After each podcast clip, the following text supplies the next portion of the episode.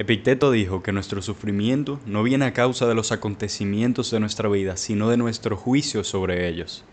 Y a su vez, Charles Swindoll dijo que la vida es un 10% lo que nos pasa y un 90% la actitud que nosotros tenemos para enfrentarlo. Sabiendo todo esto, hoy tenemos a un invitado estrella que nos va a hablar sobre el gran poder que tiene la actitud de nuestra vida y vamos a filosofar un poco sobre ello. ¿Qué les parece? Vamos arriba.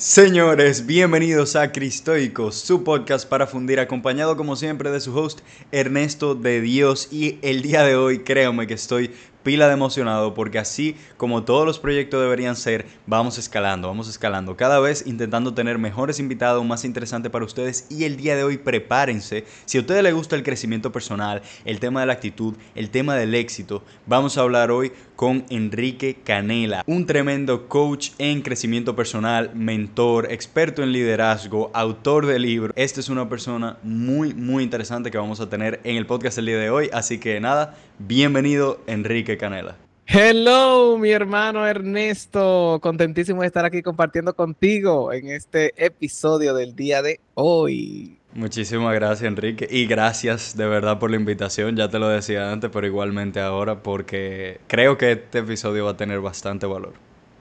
Amén. Siempre a la orden. Me encanta ver jóvenes como tú que están creando valor. Gracias, gracias. Eh, bueno, para, para ir rompiendo el hielo, digamos. La primera pregunta que yo quería hacer es para saber tu parecer sobre dos frases que yo comenté al principio del episodio. Dice lo mismo con palabras diferentes, uno mucho más antiguo, otro más moderno. Eh, yo quiero saber qué te parece o qué te viene a la mente cuando, cuando hablamos de este tipo de frases. Esas dos frases me encantan, si tú supieras. Ah, pues bueno. sí, mira, y precisamente eh, me encanta primero todo el contenido que tú compartes eh, de filosofía, de, eh, del estoicismo. yo sigo mucho también, no tan quizá de cerca como tú, pero Epicteto obviamente es uno de los, de los nombres que más resaltan. Y esa frase me fascina porque justamente estaba hablando yo sobre eso hace unos días, de que en el crecimiento personal, el dolor no es opcional. El dolor no es opcional, pero el sufrimiento sí. ¿Y por qué traigo a, colación el tema de sufrimiento, la diferencia entre dolor y sufrimiento? Porque yo puedo elegir de cuando vivo una experiencia, primero aprender a despersonalizar las experiencias.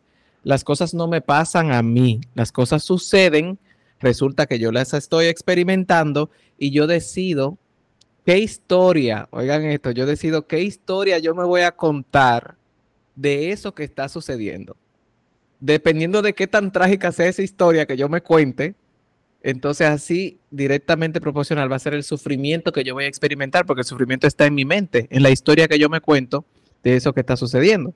Por ejemplo, imagínate tú, llega alguien, llega un conocido y te pasa por el frente y no te saluda y tú tienes dos opciones. O pensar, ah, mira, qué raro, estaba distraído, no me vio y no sufres, o crearte una historia y qué fue lo que pasó y qué, qué le habré yo hecho a él, concho, ¿le será que tal cosa y tal cosa? Y empiezas a amarte una película de terror en esa mente, que esa persona estaba en Limbolandia, como decimos aquí en Dominicana, y tú decides si eh, verlo de una forma u otra. Entonces no es tanto lo que sucedió, es lo que yo entiendo o cómo yo me cuento lo que sucedió. Y siempre es bueno dar el beneficio de la duda para evitarnos sufrimiento, porque nada es personal. O sea que esa primera frase me, conecta mucho con eso, con, elegir cómo yo voy a vivir y a responder ante las cosas que suceden. Y ojo, eh, no estamos diciendo que no hay experiencias desagradables. Por ejemplo, si tú ves en tu vehículo y se te picha una goma, ¿quién quiere que se le piche una goma? Nadie. Eh, pero tú decides cómo tomarlo. Si te cuentas una historia trágica, vas a experimentar mayor sufrimiento que si no te la cuentas. A mí se me como mi carro, por ejemplo, hace unos meses. ¿Y qué, qué, puedo yo hacer? Literal, oye, te soy honesto en esto. Yo empecé a dar gracias. Yo dije, gracias Señor que mi esposa le dio tiempo de llegar a la casa. Gracias Señor que estaba lloviendo. Gracias que los vecinos me apoyaron. Gracias que... Eh, muchísimas cosas más te puedo decir que en otro momento de mi vida con menos libros de lo que tengo ahora en la cabeza, no hubiese reaccionado así. Claro. Entonces es interesante, es importante eh, vivir las experiencias y sacar la lección. Wow, eh, esa, esa, historia no me la sabía. Lo siento por la pérdida del carro, pero es valiosísimo eso, eso que tú estás diciendo ahora mismo. yo, yo lo veo muy así y me encanta que pusiste un ejemplo muy cotidiano, que no ha pasado a todos. Me sentí identificado porque hay muchas veces que yo entro a un sitio, si, si estoy muy enfocado en algo o pensando en algo específico y a mí se me olvida si hay alguien al lado mío, o sea, y, y hay gente que piensa de que, ay, ¿qué te pasa? O sea, que me dice, perdón, ay, ¿qué te pasa? Y yo, ah, nada, hola, ¿cómo tú estás? Y por ahí mismo el, el tema de la historia que nos contamos. Me, me parece fenomenal. De hecho, una de las cosas que yo intento hacer para, para reforzar mi, mi, actitud es que cuando pasa algo malo, hay veces que uno no tiene muchas opciones. Sigamos con el ejemplo de que se pincha una goma. O sea, sí o sí tú la tienes que arreglar. Entonces, es, yo, yo hay veces que intento que cuando me pasa eso, yo digo, en vez de yo quillarme y luego arreglarla, porque como quiera la tengo que arreglar, bueno, entonces déjame o agradecer como tú dices, o simplemente quedarme callado y hacer lo que tengo que hacer. Y hay muchas veces en la vida que se trata de eso, de uno hacer lo que tiene que hacer. Y, y no hace falta martirizarse diciendo, Dios mío, ¿por qué a mí? ¿Qué es la goma? ¿Qué, qué sé yo qué? ¿Que si el carro es nuevo? No importa, son cosas que pasan. Y un ejercicio muy estoico es justamente decir eso. Son cosas que pasan, todo pasa. A cualquiera le pasa. It is what it is. Exactamente. Exactamente. Es lo que es. Ya, ya que entramos al, tema de la actitud, Enrique, de forma general, yo sé que es un tema muy amplio. ¿Cuál es la importancia que tiene la actitud en la vida? Porque aquí estamos haciendo un podcast completo para hablar de esa palabrita actitud. ¿Qué tiene eso? ¿Para qué nos sirve? ¿De dónde viene? ¿Por qué? Bueno, eh, me parece espectacular esa pregunta porque la actitud toca todas las áreas de nuestra vida. Hay una definición, eh, hay muchas definiciones de actitud, pero la que más me gusta, que es la más sencilla, la más simple. A mí me gustan las cosas simples, sencillas, prácticas y aterrizadas. La más sencilla es, mi actitud es la forma en que yo respondo ante las cosas que, que pasan. Punto. ¿Cómo yo decido responder? Entonces, como es una elección, como es una elección, yo tengo el control de mi actitud. Que no haya logrado desarrollar el músculo es otra cosa, tengo, debo estar en entrenamiento, pero la actitud es como yo decido responder ante las cosas eh, que pasan. ¿Y por qué es tan importante? Porque dependiendo de cómo yo escoja responder, es lo que yo voy a crear. O sea, yo soy co-creador de todo lo que sucede en mi vida y puedo o aumentar los beneficios o aumentar las consecuencias según sea mi respuesta. Mientras más yo reacciono, eh, significa que estoy preso, estoy siendo manipulado por las situaciones externas. Mientras más yo respondo, significa que más dominio propio yo tengo, más acceso a, ese, eh, a esa paz tengo porque no depende de lo externo. Hay personas que viven como las pelotas de ping-pong, que cualquier cosa que sucede se ven afectados hasta por el clima. Y claro, de seguro hay estudios eh, científicos que dicen cómo el clima afecta al comportamiento humano, pero independientemente de tú escoges cómo vas a responder. Entonces la actitud es tan importante por eso mismo, porque o, o contribuye a crear más de lo que tú sí quieres, o se convierte en un obstáculo para crear más de lo que tú sí quieres. Por eso yo hablo mucho de actitudes de oro y actitudes mortales. Esas actitudes de oro me acercan a lo que quiero y las actitudes mortales representan la muerte total de mi potencial, de mis sueños, de mis resultados, pero adivina que yo siempre puedo elegir, siempre puedo elegir mi actitud. Está buenísimo ese concepto, súper bueno. Eh, me, gusta eso y me acordó, bueno, me acordó a, muchas cosas. O sea, este es, un tema demasiado amplio, ya, ya lo dijimos, pero es como las decisiones mismas, la libertad que tenemos. Eh, me gustó que tú dijeras eso porque es o te está contribuyendo una buena actitud o te está destruyendo una mala actitud. Y yo sé que habrá alguien que piense de que, bueno, pero no hay como una línea entre medio, como que... No, eso sería mediocre. Y de hecho, es como cuando uno habla de la libertad. Ok, tú puedes, tú tienes el derecho de no decidir, pero eso es una decisión. Eso, te está afectando. Es como el que no vota en una elección, yo siempre pongo ese ejemplo, tú estás dejando que el otro decida por ti. Y eso es una decisión tuya consciente. Entonces, claro, al final no, no, tenemos más elección que no sea decidir. Y pues obviamente personas como tú y como yo tenemos, queremos decidir, mejor dicho, eh, una buena actitud. Y la, otra cosa que, me acordó fue que en una clase en la que a mí me enseñaron el, el, cuatrimestre pasado. La diferencia entre agentes activos y agentes reactivos. Era una clase de antropología, o sea, eh, fundimos muchísimo con eso, se metieron a nivel filosófico, pero para simplificarlo, es que hay dos tipos de personas en el mundo. Hay personas que actúan para que las cosas pasen y hay personas que reaccionan ante lo que pasa. Entonces, claro, obviamente la actitud siempre va a depender, siempre va a ser una reacción, digamos, una respuesta, como tú bien lo llamaste ahorita, pero nosotros podemos elegir también convertirnos en personas que actuemos para que las cosas pasen y no pensar que todo nos pasa a nosotros, que eso va con lo de eh, despersonificar, fue que, que mencionaste ahorita. Ajá, despersonalizar. Despersonalizar, exactamente. Sí, y eso pasa, no sé si tú has escuchado la historia o la analogía de ser o un termómetro o un termostato. Eh, el termómetro mide la temperatura de un salón o, de lo que sea que esté midiendo. Hay una temperatura, tú utilizas el termómetro para ver cuál es, qué, está, qué está en el salón. Ahora, el termostato es, regula la temperatura del salón. O sea, que tiene la capacidad de alterar la temperatura y nuestra actitud podemos elegir así, con ese mismo ejemplo que tú mencionas, que sea pasiva o que sea activa. Que con mi actitud yo transforme lo que estoy viviendo, no que yo, eh, en base a lo que estoy viviendo, pues entonces eh, sea la reacción de mi actitud, que sea algo consciente, una elección consciente. Exactamente, a mí eso me parece fenomenal. Y la actitud, de hecho, entiendo yo, eh, entre lo que he aprendido y lo que he vivido definitivamente, lo que se ve, o sea, no, no quiero decir que es estúpido, pero es muy obvio, la verdad, eh, observar que la persona más exitosa realmente tiene una actitud que los lleva a eso, no es de casualidad. Y dentro del valor que tiene una persona, eh, lo que más resalta es su actitud. Y ahora voy a citar, me explico. no sé si tú sabes quién es Víctor Coopers, que se ha hecho muy famoso en por, por TED Talks y, y muchas charlas y BBVA y no sé qué, en YouTube por lo menos yo lo he visto, que él es un español. Ah, lo voy a buscar. Que se ha dedicado a hablar del tema de la actitud, o por lo menos hizo esa serie de, de videos.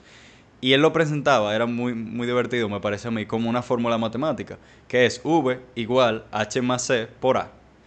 Ay, sí, sí, sí, yo lo recuerdo, ya. Exactamente, ese mismo es Víctor Coopers. Entonces, él dice que el valor de una persona es igual, obviamente no estamos hablando de todo el valor espiritual, moral que tiene una persona, porque eso es súper complejo, pero el valor, digamos, como activo, como agente activo, para moverse, para ser proactivo. En el mercado también. En el mercado también, es la suma de sus habilidades y sus conocimientos, pero multiplicado por la actitud. A mí me encantaría abundar en esto. ¿Por qué, ¿por qué nosotros decimos que eso es así?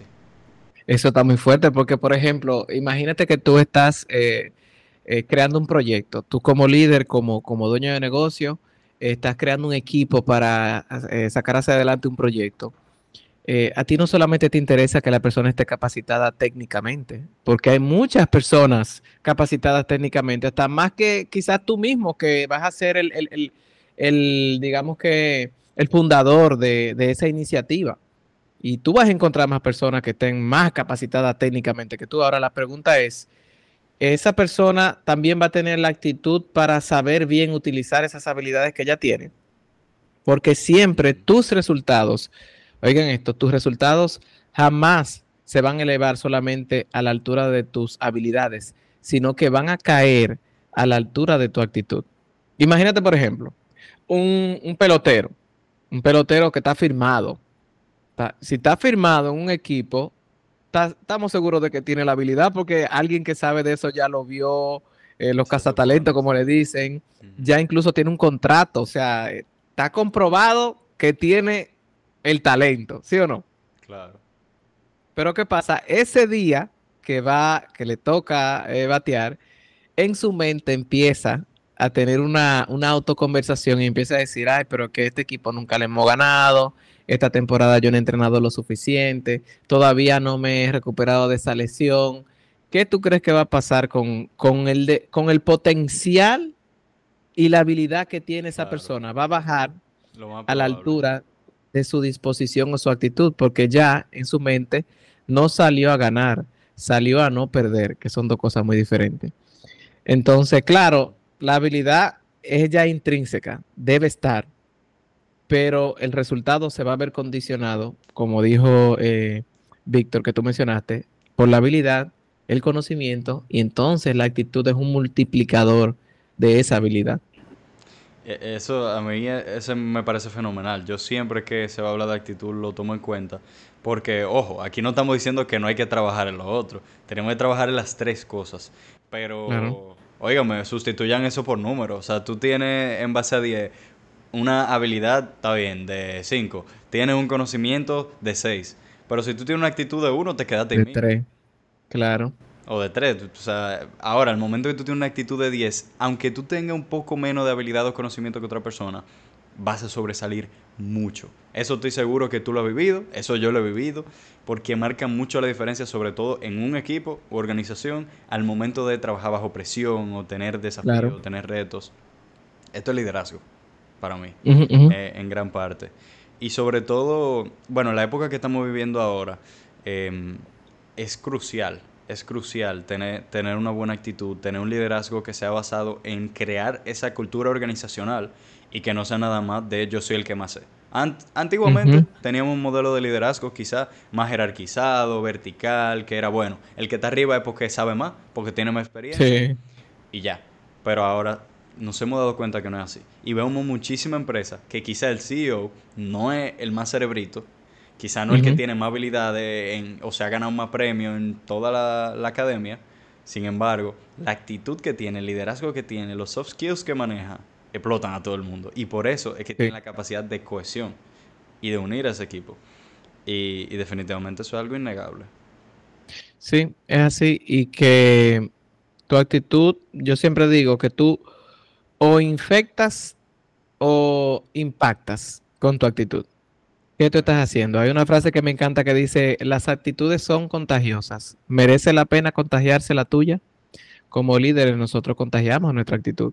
Y otra frase que me encanta es que el saludo del anfitrión afecta el sabor del brindis. O sea que la actitud que yo tenga como líder, la actitud que yo tenga como líder, va a setear el ambiente propicio para resultados o para excusas pero yo debo ser el modelo y ser el creador de ese invernadero, de ese espacio en donde las personas se van a sentir seguras, arriesgándose, dando lo mejor de sí, hablando, dando su opinión, que sepan que van a ser tomados en cuenta eh, y que, que, nosotros también, como líderes, una actitud que me, me encanta muchísimo es la actitud de humildad. O sea, no lo, señores, hace mucho que ya eso no se no se usa de que tú tienes que saberlo todo. Al contrario, el que cree que se lo sabe todo es el que está más equivocado porque ya se sabe que todos ignoramos algo, todos somos ignorantes en algo.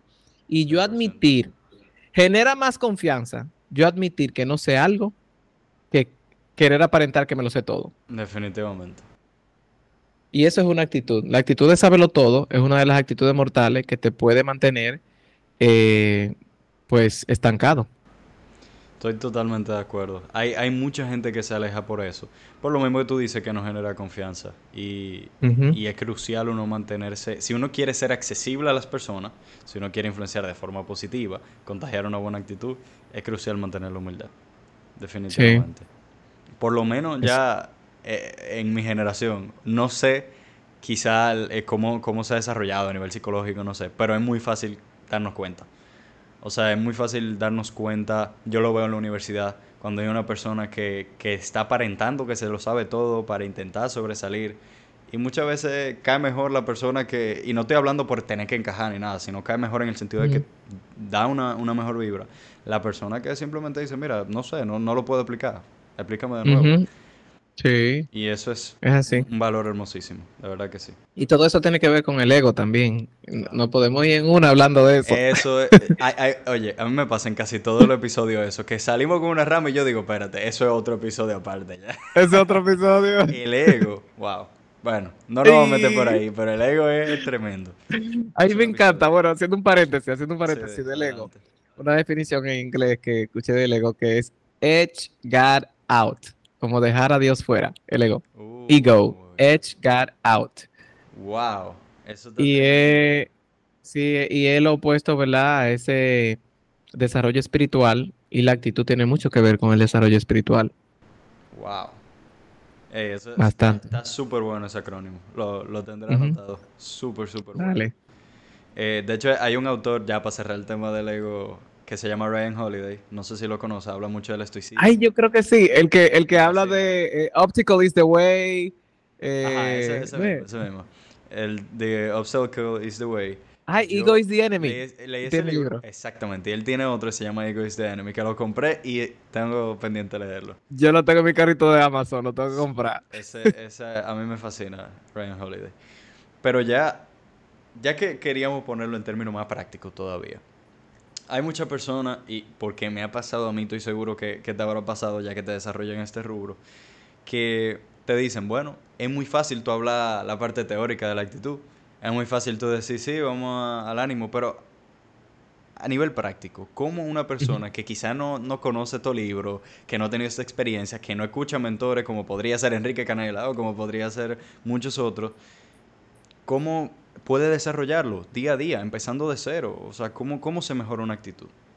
Sí, a mí me encanta, como te dije, ser muy práctico. Incluso en el libro Transforma tu actitud, en cada capítulo, eh, en cada capítulo hay una meditación específicamente diseñada para reprogramar tu actitud, tu, esquema mental, eh, generar nuevas conexiones neuronales en cuanto a tus respuestas eh, a situaciones, o sea, reprogramar tu actitud literalmente, reprogramar tu patrón de respuesta, porque hablamos que la actitud es la forma en que respondo, pero mi respuesta viene fruto de una programación, por lo tanto debo cambiar la programación para poder tener acceso a una respuesta diferente.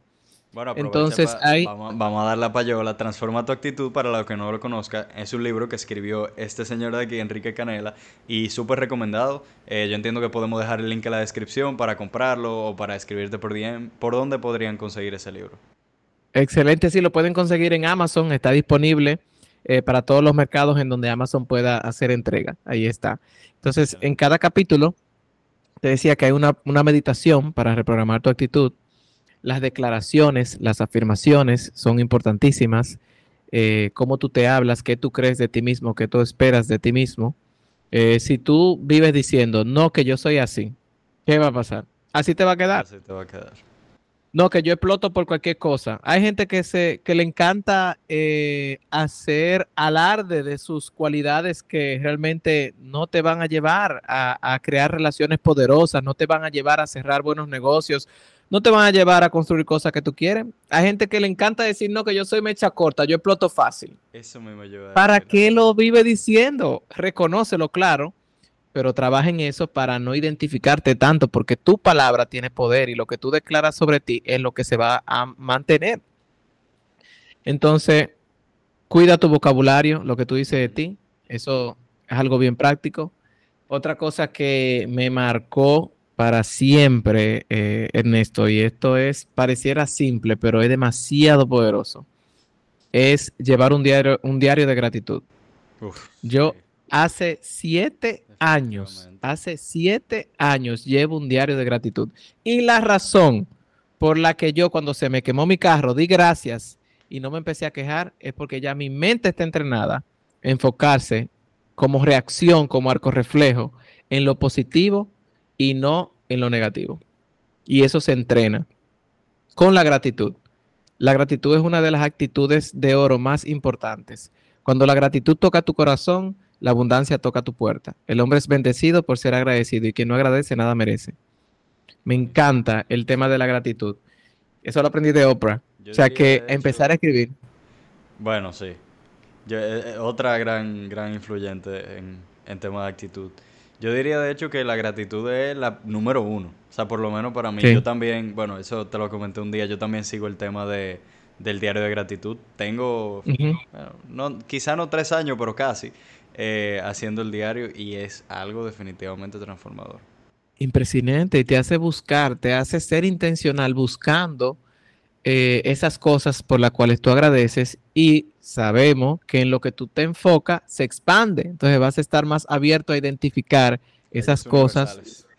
Claro, esas cosas por las cuales estás agradecido se expanden. No es que lo otro, lo que me desagrada, no exista, existe, pero ya tú no le vas a dar tanta fuerza en tu mente. Cambiar de enfoque. Cambia tu enfoque. Entonces, eso, las meditaciones las afirmaciones y la gratitud. Tremendo, tremendo. Ahora, si lo aplatanamos más todavía, vamos a desglosar eso. Diario de gratitud, lo comentamos, como una persona que no tiene idea de lo que es un diario de gratitud comienza a elaborar un diario de gratitud. Excelente, mira, en la nota de tu celular o en una libretica que tú compres, tú puedes escoger un momento del día, en la mañana o al final del día, y escribir tres cosas por las que tú estás agradecido. Por ejemplo, ¿qué, ¿cómo yo lo hago yo? Eh, yo lo hago es al inicio del día. Me gusta setear mi día con la gratitud. Entonces, cuando yo inicio mi rutina mañanera a las 8 de la mañana, yo escribo tres cosas por las que estoy agradecido del día anterior. Por ejemplo, mañana en la mañana yo voy a poner en mi diario de gratitud. Agradezco el momento tan chévere que pasé con Ernesto grabando el podcast. Ah, lo voy a poner mañana. Entonces, eso me ayuda a enfocarme en esas cosas que yo quiero que se mantengan en mi mente y que se que cobren más fuerza. Entonces, empezar así, escríbanlo en su celular donde sea. Es sencillo. Yo siempre le digo a la gente que hay, un montón de cosas que son difíciles en la vida, claro. Pero para este tipo de cosas no hay excusa. Y es disposición. Así mismito, yo me despierto en la mañana. Antes de salir de mi habitación, lo primero que hago, entre otras cosas, porque tengo una rutina más larga, el diario de gratitud. Tres cosas que uno agradece el día anterior. Y ojo, eso incluye no necesariamente un evento grande o una invitación, un podcast. O sea, que no es, Cosa sencilla. pero puede ser lo más sencillo. Personas que tú agradeces. Un, no sé, algo que te compraste, tú agradeces, aunque lo material no es que sea lo más importante. Cosas que tú tienes salud, o sea, que te despertaste. Hay tantas cosas que agradecer que esa lista, aunque tú dures siete años como Enrique, no la vas a llenar. No. Sé no. Siempre va a haber algo diferente y ese es el reto, que sean cosas diferentes. No pongan vaina de que lo mismo, de que doy gracias por mi salud, por mi familia, no, por estar vivo. Sí, sí, sabemos que tú agradeces que está vivo, pero busca, busca cosas específicas. Sí. por ejemplo, Diga, perdón, termina. Los otros días eh, estaba yo dando gracias, señores, por mi oído, porque se me tapó el oído, que me entró agua en el oído, y duré como dos días con el oído tapado. Y yo dije, wow, tuvo que tomarme 30 años de mi vida y un oído tapado para yo, wow, hacer conciencia de que tengo mis oídos nítidos, que escucho perfectamente. Gracias a Dios por mis oídos, por mi, por mi eh, sentido auditivo. Totalmente eso es algo específico. Yo eso mismo se lo decía a los estudiantes que yo tengo en, una electiva que yo imparto de liderazgo.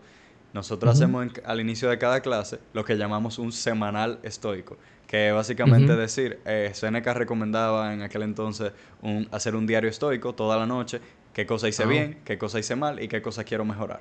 Pues como la clase semanal, nosotros hacemos eso semanal. Y yo siempre le digo, tienen que ser específicos, tienen que ser específicos. Y no me, puedes repetir lo mismo una semana tras otra. Excelente. Y, eso nos ha ayudado mucho a todos, porque obviamente yo también participo de todas las actividades, a mejorar bastante. Ese es otro diario que recomiendo muchísimo. Sí, y tú sabes que, le agregué ahora que estoy haciendo, que me, encanta esa dinámica. Yo siempre escribo mínimo cinco. Ah, personas quizás escuchando este podcast dirán, ay, pero yo, ¿será que yo me acordaré de tres mínimo? Óyeme, cuando tú empieces a escribir, tú vas a tener que limitarla porque son muchas que te va a acordar. Entonces yo siempre escribo mínimo cinco y lo que estoy haciendo es que de esas cinco cosas por las cuales di gracias, yo resalto la que más la que más me, eh, me, siento agradecido.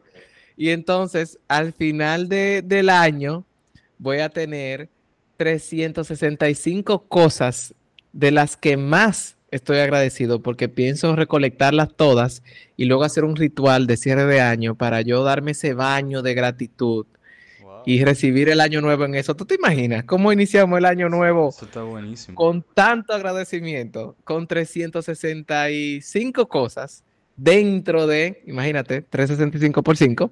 Pero fíjate ese, ese derroche de gratitud para cerrar un año y para abrir el nuevo. Eso lo pienso hacer. Súper, esa es una idea buenísima. Lo tendrá anotado también. Eso está excelente. Súper. Pero sí, esas son, son algunas de las herramientas que pueden ayudar a cualquier persona. Y bueno, todas las otras se dijeron. Yo creo que ya el, eso es muy personal. O sea, el tema de las palabras ya tiene que cambiar el chip. A quien sea que esté mirando esto, tiene que cambiar el chip porque las palabras sí tienen un peso. O sea, todo lo que tú dices tiene un peso. De hecho, lo dice la Biblia. O sea, no es lo que entra al hombre, es lo que sale de lo que contamina. Entonces, Totalmente. Eso que tiene a, las palabras y sobre todo date cuenta de lo que tú dices de ti. Comienza a fijarte. De hecho, si quieres lo puedes anotar. Ok, ¿qué yo dije que de mí en este día? Tal y tal cosa. Concha, le tengo que cambiar esto. Y así sucesivamente. Em, ahora, filosofando. Hay otro tema estoico muy interesante que se llama la dicotomía de control. Eh, estoy seguro que habrás escuchado algo similar porque me he dado cuenta que tiene diferente nombre en diferentes sitios, pero consiste en básicamente eh, uno observar que naturalmente hay cosas que yo puedo controlar y cosas que no. O sea, hay cosas que dependen de mí y otra cosa que simplemente no dependen de mí.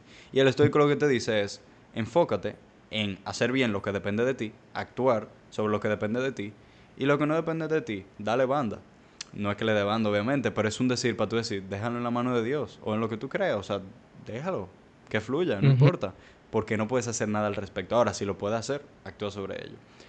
¿Qué tú piensas de, esa filosofía? Me fascina, me fascina. Eh, hay uno de, uno de mis libros favoritos. Yo tengo seis libros favoritos.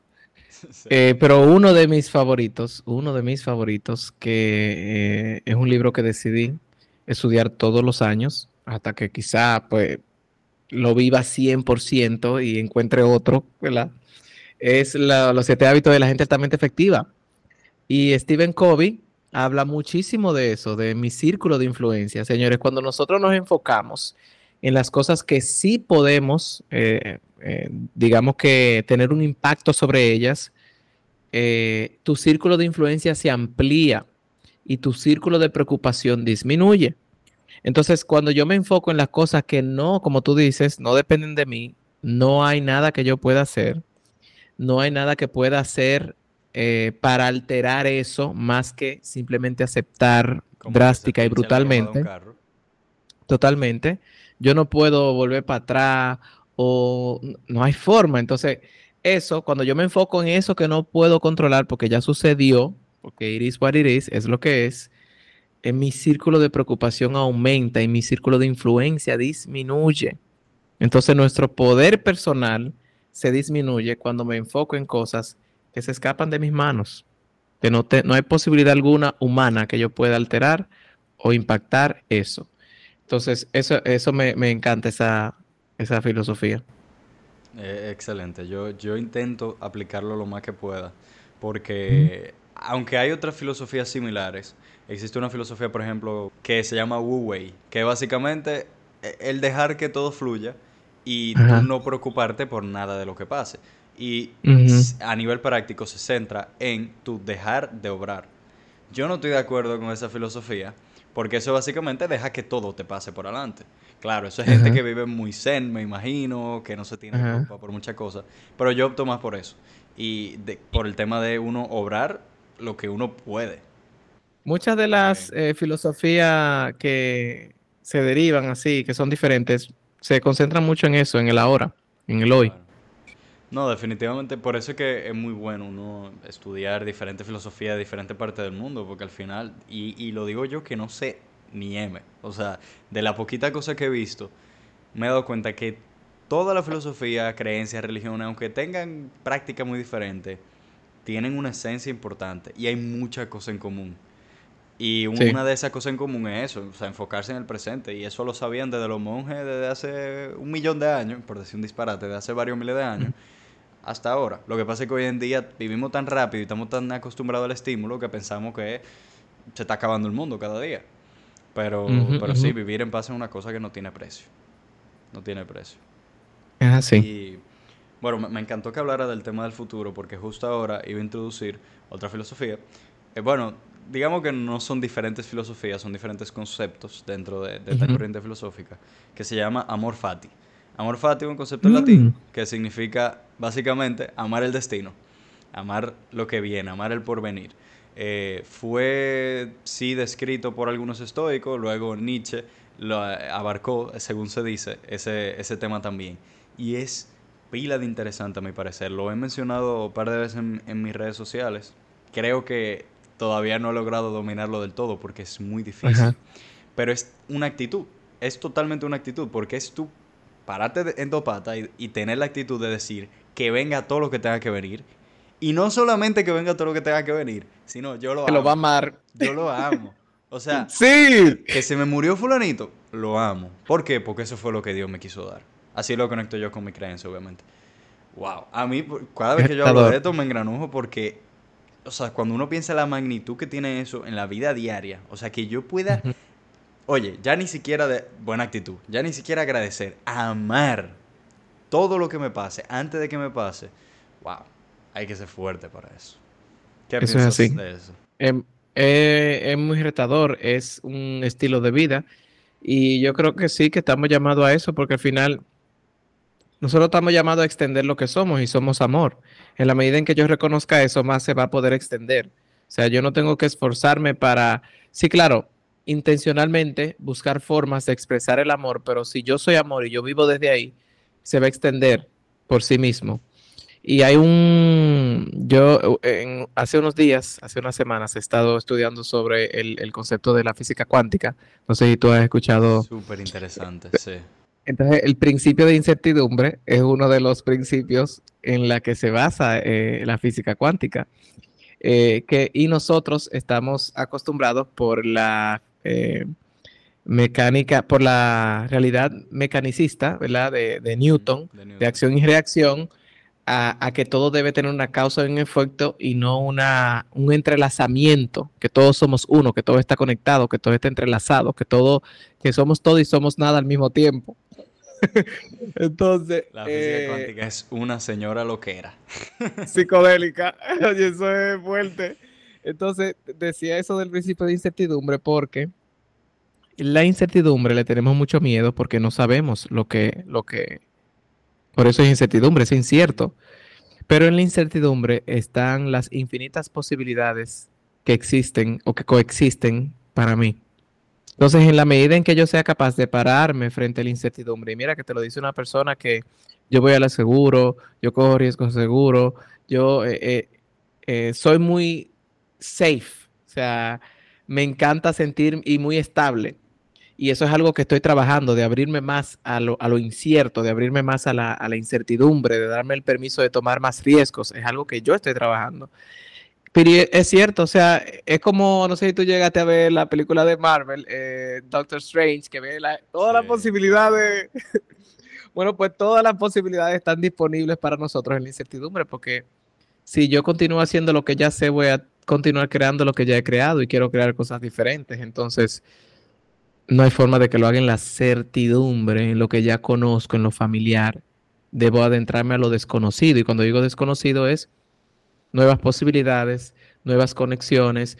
Mira, por ejemplo, yo no te conocía, nos conocimos por las redes y mira cómo eso llevó a que grabáramos este podcast. Yo no sé a quién esto le va a llegar, no sé qué vida cambie eh, eh, o qué, qué, persona decida hacer un cambio en su vida por lo que esté escuchando aquí. Entonces, es un sinnúmero de sincronicidades, también como dice el libro de Deepak Chopra de Sincrodestino, que es eh, caótica y no sabemos.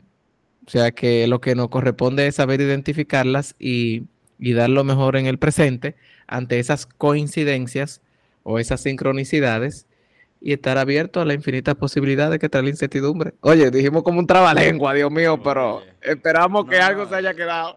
exacto, esperemos que algo se haya quedado. Yo estoy, emocionado incluso porque todo lo que estamos diciendo, para el que escuche por lo menos, yo entiendo que, se conecta. O sea, todo esto se conecta y Está chulísimo esto. Está chulísimo, de verdad que sí, gracias.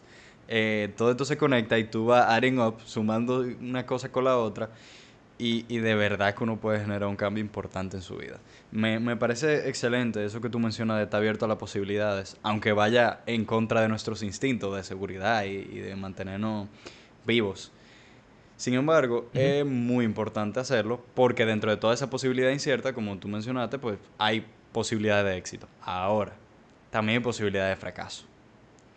Y como hay posibilidad de fracaso, eh, esto me acuerda, bueno, voy a decir una frase, em, porque esta frase en específico, que es de un libro de John Maxwell, si no me equivoco, me acuerda siempre a tu libro Fracasando hacia el éxito, con Juan Carlos Rodríguez, que por cierto, ¿puedes decir dónde está disponible ahora mismo? Sí, lo tenemos en encuesta y creo que ya las últimas unidades se están agotando porque eh, vamos a hacer un rebranding y aprovechenlo. Aprovechen esas últimas unidades que quedan en encuesta en Santo Domingo. El, concepto que ustedes tienen de fracasando hacia el éxito a mí me parece excelente, porque estamos abarcando ahora mismo tanto la actitud que ya no es nada más tener buena actitud para tu abrir esta posibilidad positiva. Es que también te abra la negativa porque eso te va a permitir crecer. Entonces voy a citar la frase eh, para que luego la, la comente por favor. Dice así, el único obstáculo a vencer de un águila para volar con mayor velocidad y mayor facilidad es el aire. Sin embargo, si el aire fuera quitado y la orgullosa ave tuviera que volar en el vacío, caería instantáneamente en el vacío, imposibilitada totalmente para volar. Cierro. ¡Wow! Mándame esa. Eh, dale, dale, claro que sí. A mí, a mí esta frase me encanta, siempre la tengo presente cuando hay que hablar del tema del fracaso, porque así como, bueno, muchísima gente ha tenido ideas diferentes y nombrarlo diferente, pero hay una sola realidad y es que no hay forma de vivir sin obstáculos. No hay forma de vivir sin dolor. No hay forma de vivir sin reto, llámalo como tú quieras. Sin embargo, eso mismo que nos puede hacer daño, dependiendo de nuestra actitud, en mayor o menor medida, es también lo que nos permite vivir. Es parte de lo que Claro. Entonces, me, gustaría que, tú comentes sobre esto. Es, es así. Y hay una frase que a mí me encanta muchísimo, que es que no toda la experiencia que yo viva eh, necesariamente la prefiero, pero es la que requiero para mi evolución. ¿Cómo yo sé que esa experiencia es la que debo vivir? Porque es la que estoy viviendo. Es la que ya, es simplemente, ¿por qué es la que necesito o la que requiero? Porque es la que estoy viviendo. Es la que se ha presentado en este momento delante de mí para procesarme de alguna u otra forma, para apoyarme a ver cosas de mí que a lo mejor no veía. Entonces, así mismo como tú dices, el tema del águila, es cierto, o sea, hay obstáculos que se presentan que si no se presentaran, si no existiera ese, esa situación, yo no pudiera tomar decisiones que estuviera tomando y no pudiera eh, navegar a través de ese reto y sacar de mí cosas que están ahí, quizás escondidas, pero no voy a tener la necesidad de sacarlas a la luz si no existiera esa situación eh, retadora o desafiante en mi vida. Entonces, eh, el fracaso no tiene que gustarme, pero lo que viene es enseñarme. Y, quizás esa situación que es tu mayor reto puede ser tu más grande testimonio eh, más adelante. Entonces, si miramos hacia atrás, si hacemos el tema de connecting the dots, como dice eh, Jobs, entonces de mí depende verlo como lo que es, un proceso, una experiencia para sacar lo mejor de mí y transformarme. ¿Que va a ser doloroso? Claro que sí. ¿Que no me va a gustar? Claro que no me va a gustar. ¿Que quisiera que no sucediera? Claro que quisiera que no sucediera. Pero es lo que está. Y vamos a, navegar a través de él. Muchos éxitos son frutos de fracasos bien navegados. Y muchos fracasos son frutos de éxitos mal manejados. Entonces, por eso debemos saber estar en los éxitos y en los fracasos contentarnos con lo mucho y con lo poco, saber vivir con lo mucho y con lo poco, saber navegar entre los picos y los valles para poder transitar en esta vida. Wow. Mira, me dejaste sin palabras ya. Yo creo que aquí podemos apagar todo, recoger. pasó rápido esto, pasó rápido. De verdad, gracias que sí. E, esto me, me está pareciendo genial. Está haciendo una clase para mí ahora mismo y y de verdad que voy a salir de aquí muy animado y espero que cualquier persona que esté escuchando esto, sea una o sea un millón, se puedan llevar esta misma emoción y este mismo ánimo, sobre todo para transformar la actitud, como tú bien decías. Wow, de, verdad que no, no, tengo más que agregar. Em, bueno, si quieres, vamos a aprovechar este momento para que menciones tus redes sociales y, y cualquier cosa que quieran mencionar en este podcast. Perfecto, de nuevo gracias hermano por la invitación y agradecerle a todo el que esté escuchando, esperando que esto haya sido de valor para ustedes y podemos seguir en contacto a través de mis redes en Instagram, Enrique Canela. Trabajamos el tema del crecimiento personal, la actitud y dirigimos una comunidad de crecimiento que se llama Crecer, un invernadero para tu potencial. Así que si quieres ser parte, pues eh, honrado de que decidas unirte y aquí estamos para apoyar a todo el que quiera transformar su actitud y elevar su potencial. Excelente. Bueno, igualmente para todo el que esté escuchando, tanto en la plataforma de streaming como en YouTube, voy a estar dejando en la descripción las redes sociales de Enrique Canela, así como las mías también. Y, y nada, realmente ya con eso nos podemos despedir. Muchísimas gracias por estar aquí. Ni siquiera hay que comentar más nada. Yo creo que este episodio completo le podemos sacar 20.000 clips y... Estuvo potente. sí, se le va a sacar mucho el provecho. Así que, bueno, pues mil gracias por estar aquí. A todos los que hayan escuchado, mil gracias a ti por Enrique, Enrique Canela, obviamente, por habernos acompañado. Bendiciones. Wow, señores, qué tremendo episodio acabamos de tener. Espero que haya significado tanto para ustedes como para mí. Déjenme en comentarios, por favor, qué les pareció, qué les parecieron todas estas ideas, tantas cosas valiosas que acabamos de mencionar. Recuerden darle like, compartirlo con su gente.